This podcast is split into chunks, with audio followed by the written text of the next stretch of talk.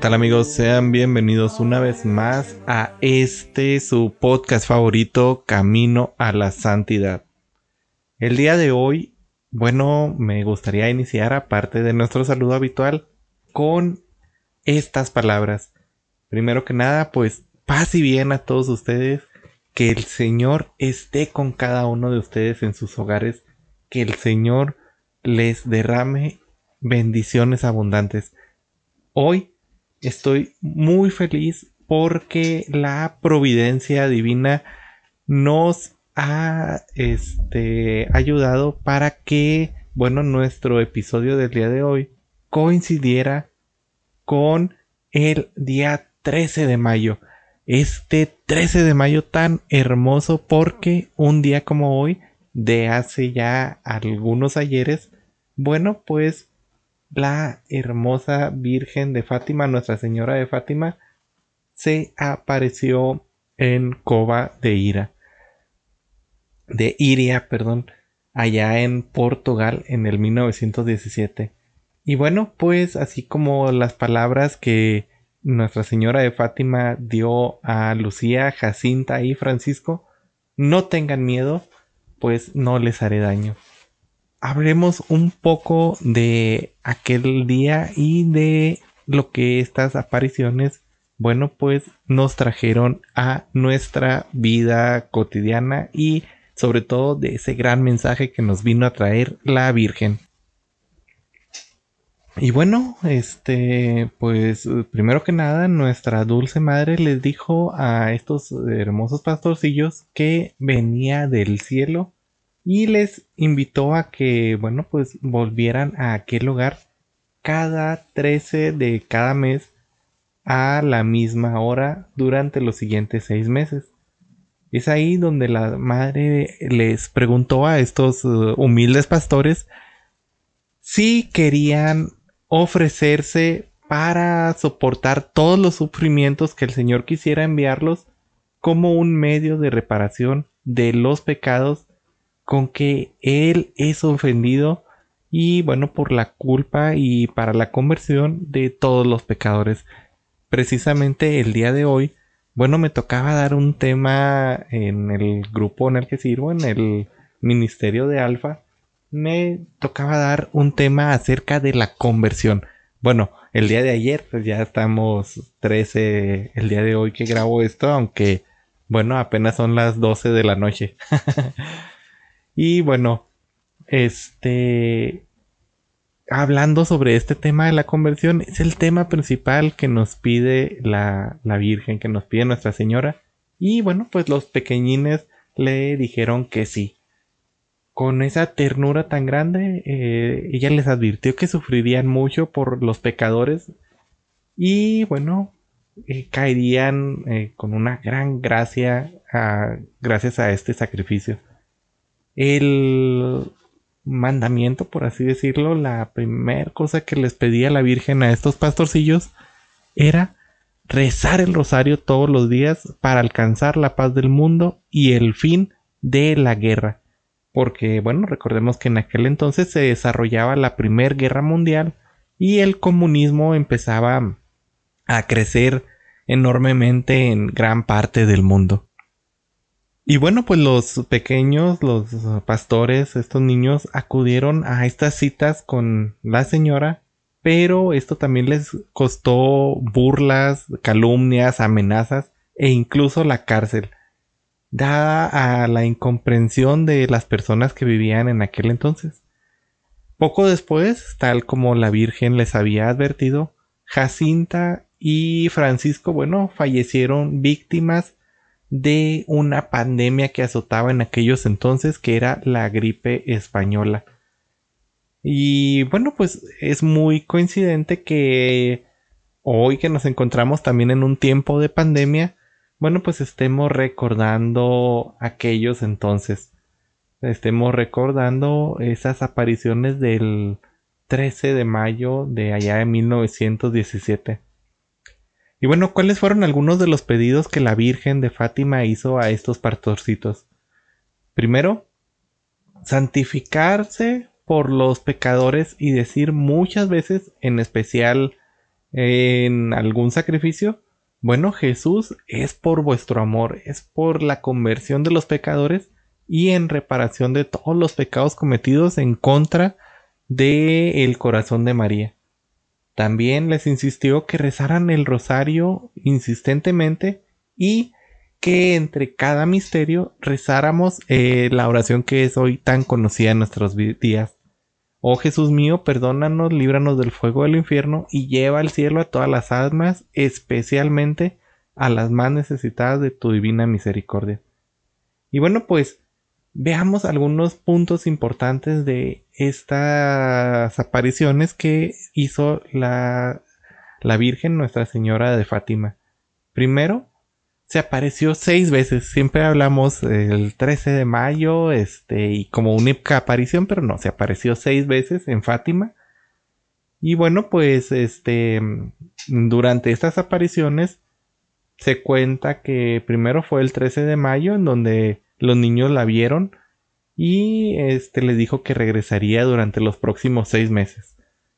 Después, este, bueno, María le reveló que Jacinta y Francisco morirían pronto y que Lucía sobreviviría para dar testimonio de las apariciones. En la tercera aparición, la Virgen le reveló a Lucía que el, bueno, les reveló el secreto de Fátima. Según los informes dicen que este bueno pues los niños eh, les eh, fue un gran este impacto para ellos.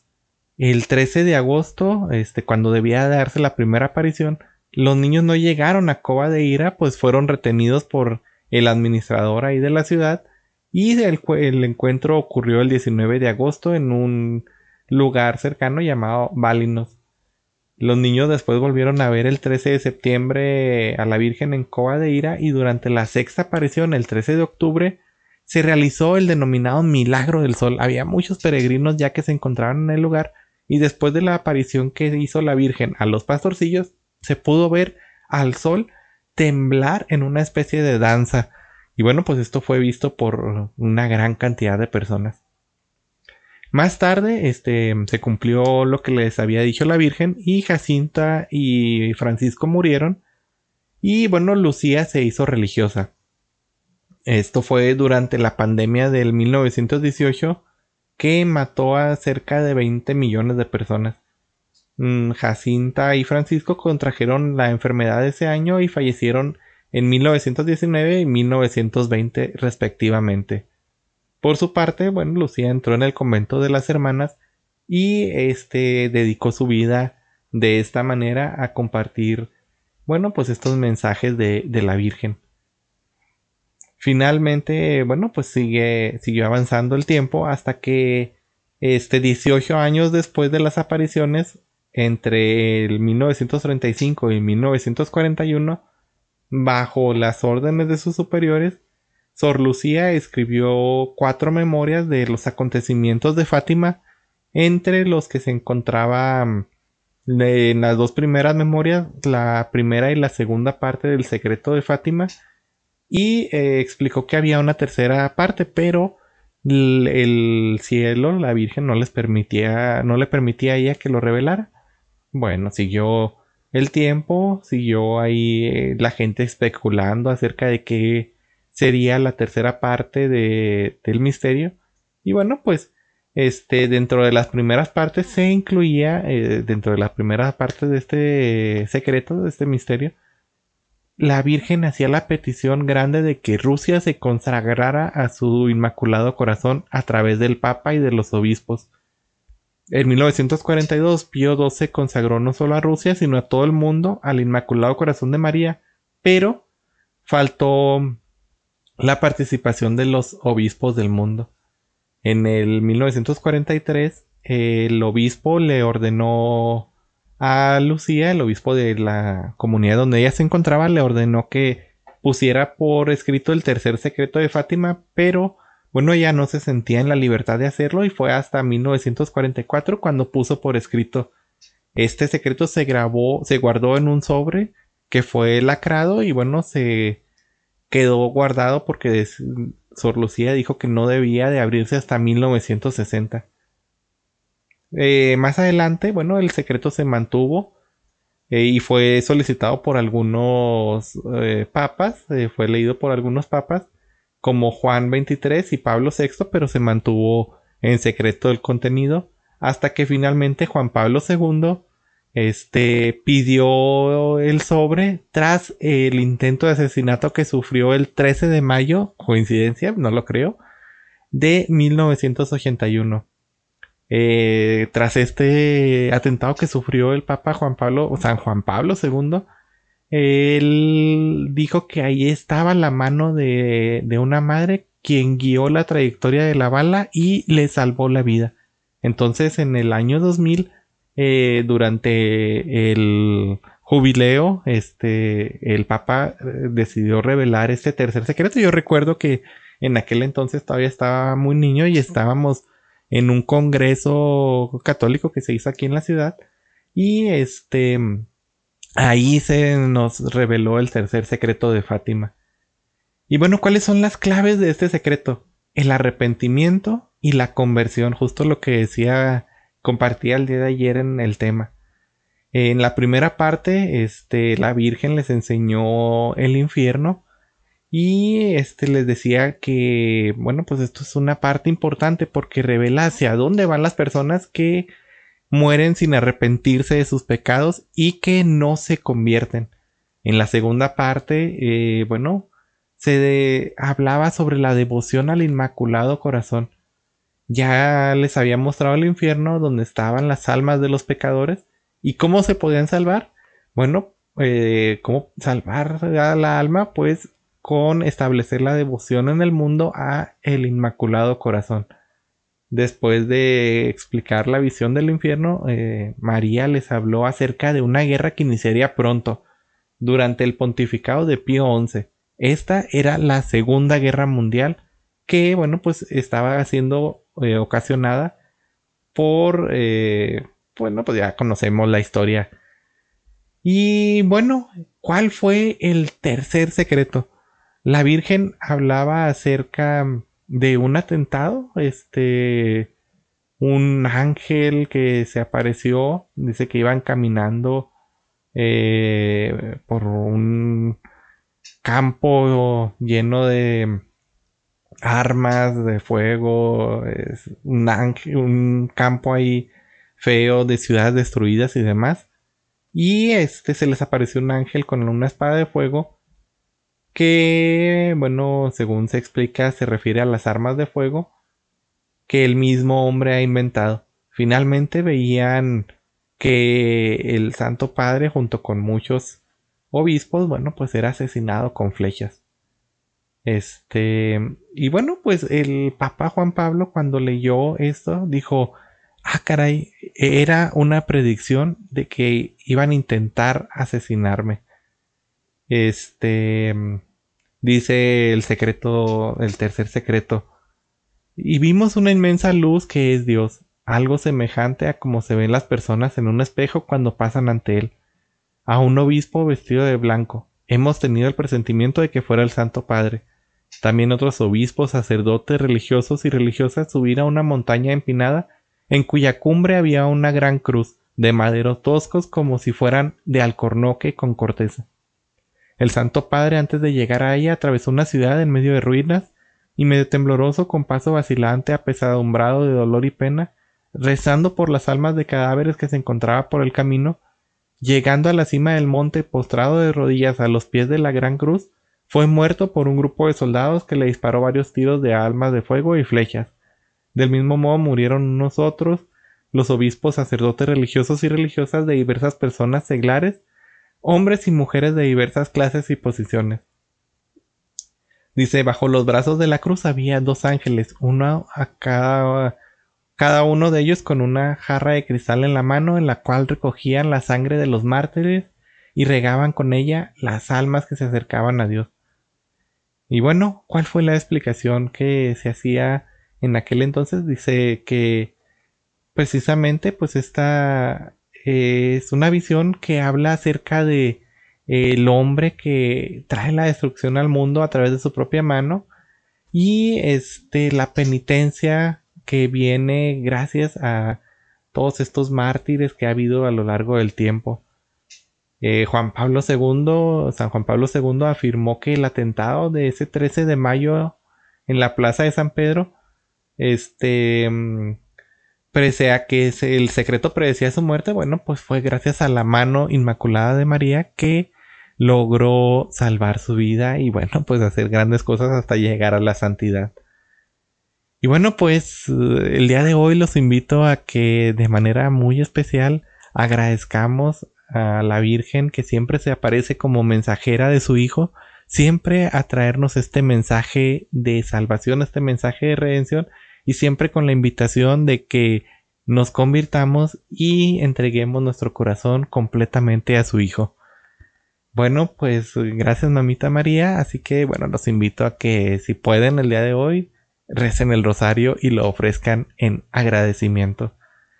Eh, bueno, esto es todo de mi parte, hermanos. Aquí termino el episodio de hoy y ahora sí que les dejo el, un canto completo. Ya aquí si ya quieren cortar el episodio, pues ya, ya pueden hacerlo, pero si no, los invito a que juntos escuchemos este canto hermoso que yo recuerdo de mi niñez. Y bueno, eso es todo de mi parte. Que Dios los bendiga. Nos seguimos viendo. Bueno, nos seguimos escuchando. Hasta luego. El 13 de mayo la Virgen María bajó de los cielos a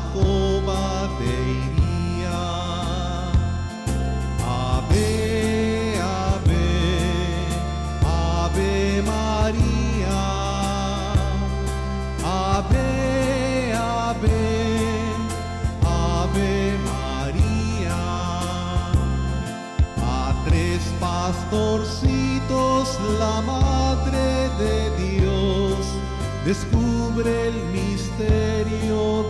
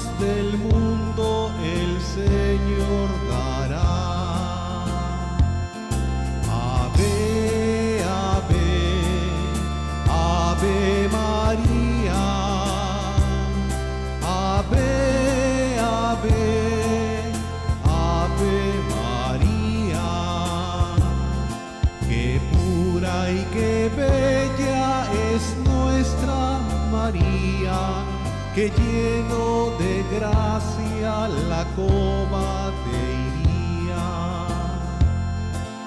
Ave,